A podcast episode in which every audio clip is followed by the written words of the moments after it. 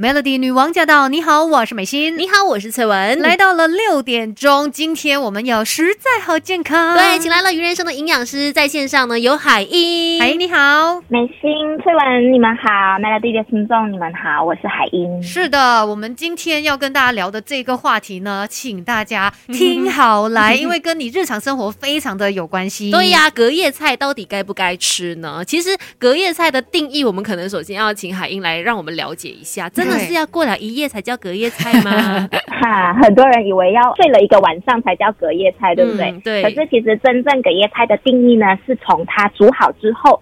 算起大概八个小时后的食物呢，就算隔夜了。哈，早上煮了，晚上吃就已经是隔夜菜了。因为有些妈妈就想说，哦，我早上起来煮一大锅，然后那午餐又可以吃，晚餐又可以吃，这样子我可以省了两餐的工资。对呀。可是你算一算那个时间，十点十一点煮好，然后晚上七八点的时候，其实它已经算是隔夜了。就就算你一直是放在那个锅子里面的，然后你每次吃的时候你都有加热。这样也还是是属于是隔夜菜，不是同一天的那道菜。对，没错。哎，那我们有时候去一些。吃杂饭啊什么，他可能就是比较早就煮好了嘛。如果是比较迟一点才去打包什么的话，那也算是隔夜菜啊。就有可能，如果他真的是太早煮好的，然后我们是晚上捡那种剩菜剩饭的那种，就有可能他已经放了八个小时哦。可是这样子来讲的话，放的久了，就表示说它对我们的健康就一定会有危害吗？还是说其实还好啊？对啊，它是变质了还是怎么样？嗯嗯。好，拿一个拿菜来讲好了。嗯，其实为什么说隔夜菜会对我们的健康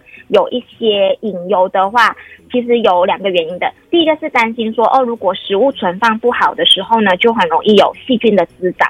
像刚刚呃翠文有说，哎，那如果那个菜一直放在那个锅里面，对对对，然后就这样子放着，可是这样子放着的话，不一定细菌就没有滋长，细菌还是会滋长。可是如果你在吃的时候呢，有加热完整的话。有很好好的去加热的话，那就不用担心细菌的问题。嗯，但有时候有一些人就是他就放在那种呃室外，就桌子上面就这样摆放，然后要想吃就。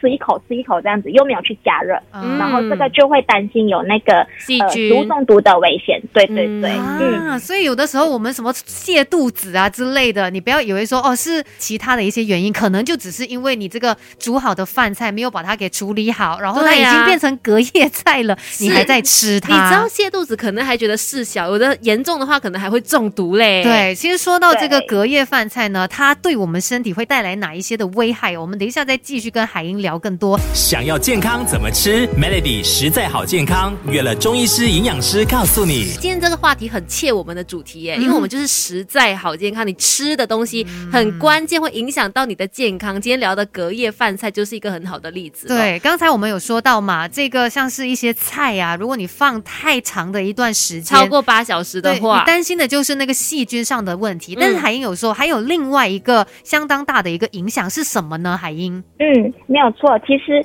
应该大家有听过报道，就想说，哎，你经常的吃隔夜菜可能会患癌，嗯，致癌风险。对对，每次有这个标题的。嗯，那是因为呢，其实当食物放置越久，然后我们又没有储藏好的话呢，其实食物里面的亚硝酸盐会增加。然后这个亚硝酸盐呢，就是导致我们致癌的一个很重要的因素。它是什么来的？它是怎么样出现的啊？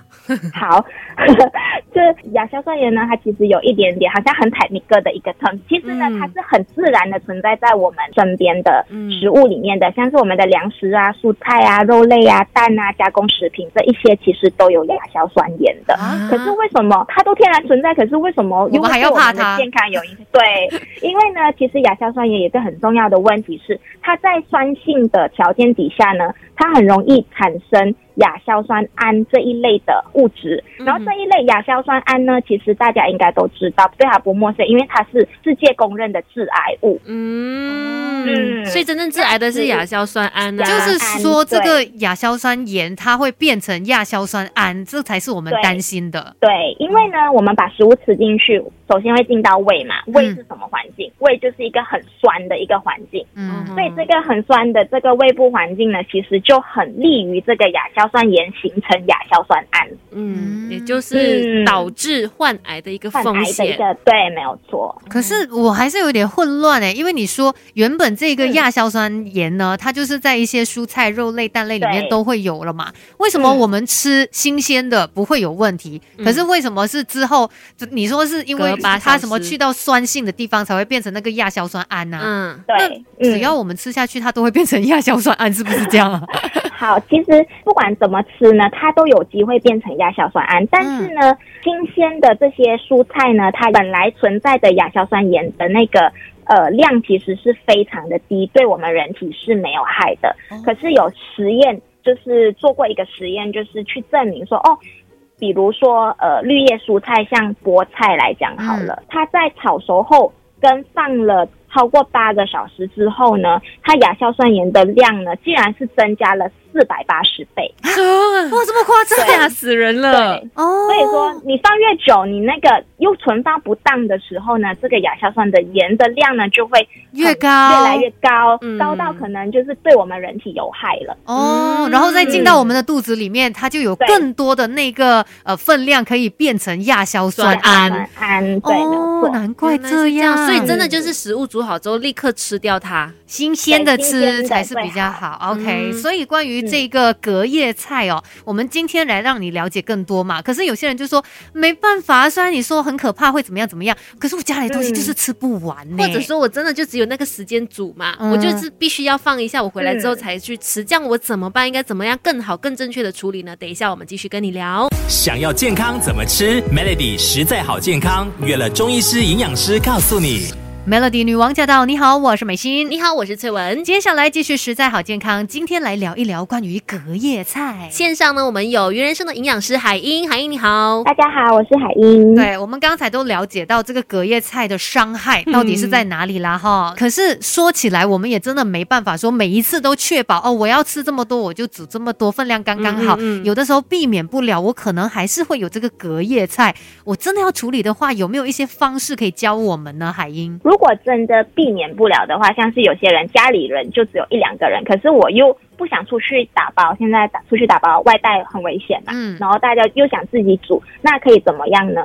其实，在煮好之后，因为你大概会知道自己能吃多少，嗯。那你就先把那个 portion 分好，这一份是我现在吃的，嗯。那另外一份呢是我要留来可能明天再吃的。嗯。那留起来的那一部分呢，就放在一个保鲜盒里面去存放好，然后等就是冷却了之后就放进冰箱冷藏。因为呢，其实透过实验，刚才有提到那个实验说，哦，煮好之后放在室温底下的那个菠菜的那个亚硝酸盐的量高出了四百八十倍嘛。对，可是同样的实验呢，就有证明到说，哦，发现说，如果我煮好了，可是我有冷藏好的话，我冷藏好我的食物的话，其实这个亚硝酸盐含量的变化呢就不会这么大，哦。嗯，它就不会增加这么多，嗯。所以。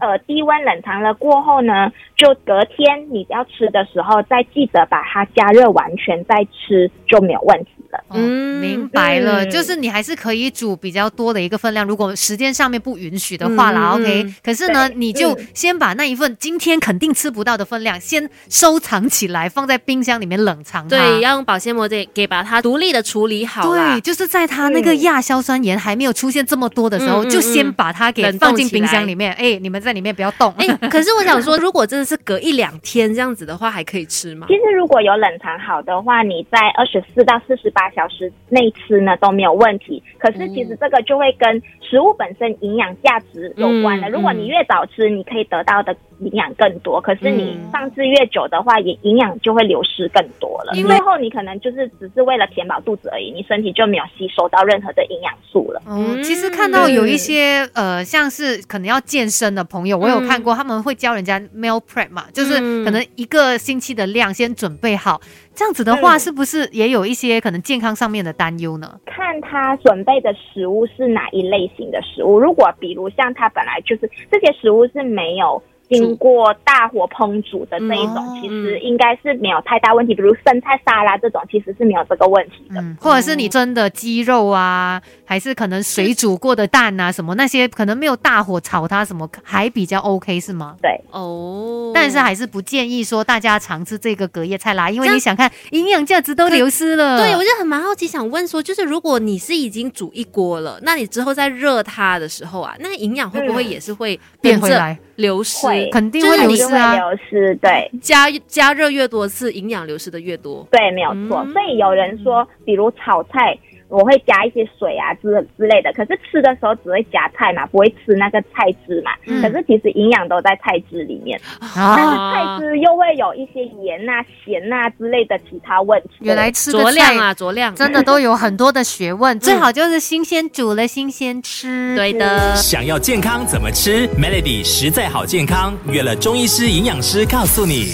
Melody 女王驾到！你好，我是美心。你好，我是翠文。今天我们有实在好健康，要跟你聊一聊隔夜菜，而且呢，也请来了原生的营养师海英。海英你好，大家好，嗯，接下来就要跟大家聊一下关于隔夜菜的一些吃的迷思啦。因为刚才可能很多都是提到说菜最好不要放隔夜，因为有那个亚硝酸盐。对呀、这样肉的话呢，又是应怎么样的一个处理法呢？海英，其实呃，肉跟蔬菜相比呢，本来天然存在在新鲜的肉类的亚硝酸盐其实是比较低的。嗯，所以它比较没有像蔬菜这样因为隔夜存放而导致亚硝酸盐增加的问题。嗯可是呢，肉类呢，它有另外一个问题，就是它本身就有细菌。然后虽然呢，这个细菌呢在烹煮的过程里面呢会被杀死掉，嗯但是呢，我们在吃的时候，哎，筷子会碰一下，还是摆在那里，然后嗯空气里面也会有一些细菌啊，这样子，细菌就很容易回到这一盘肉上面。那如果当今天我又吃不完这这盘肉，可是我又没有把它存放好的话呢，嗯。就很容易成为这个细菌滋长的温床了。嗯，所以要吃的时候要怎么样可以把这个细菌彻底杀死，才可以安心的吃？又是加热吗？加热是唯一的方法。嗯那很多人呢，就是在吃隔夜肉的时候，其实我相信大家在加热的过程都通常都是哦热一下就好，因为觉得煮熟了呀。对，对可是其实当你只是热一下，稍微热一下就好，可是你。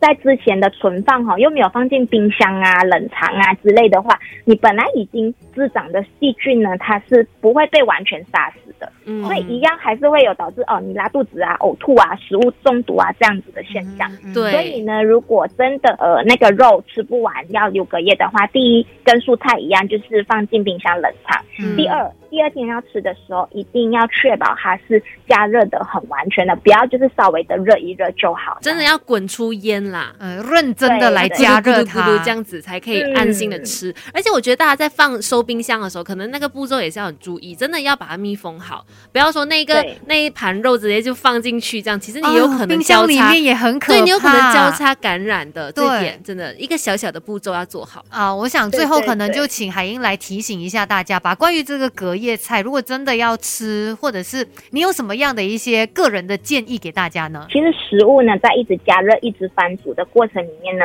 营养会流失的很多。当然，所以我们还是不建议大家吃个叶菜，吃有吃个对有吃个叶菜的这个习惯。嗯但是如果真的吃不完的话呢，可以尽量以煮小份为主，嗯小份的，然后我们尽量减少这个剩菜剩肉的情况。嗯那真的吃不完呢，就是像刚刚有提到的，一定先把吃不完的分量先呃磨好、分配好，然后放进保鲜膜密封好，要盖好，放进冰箱冷藏。嗯然后之后隔天吃的时候，一定要加热完全再吃。然后再来呢，隔夜饭菜呢，尽量不要超过，就是不要存放超过四十八小时，就尽量在二十四小时到三十六小时左右这段期间里面就把它吃完会比较好。哦嗯，OK，我突很重要我突然间想到一个问题，诶，就是哦，那个隔夜饭菜啊，无论我就是今天加热了，我来吃嘛，结果我又嗯吃不完哦，我又在你就累积下去，我又在三十六小时啊。它就是三十六小时而已啊。如果我有很好的加热它，好，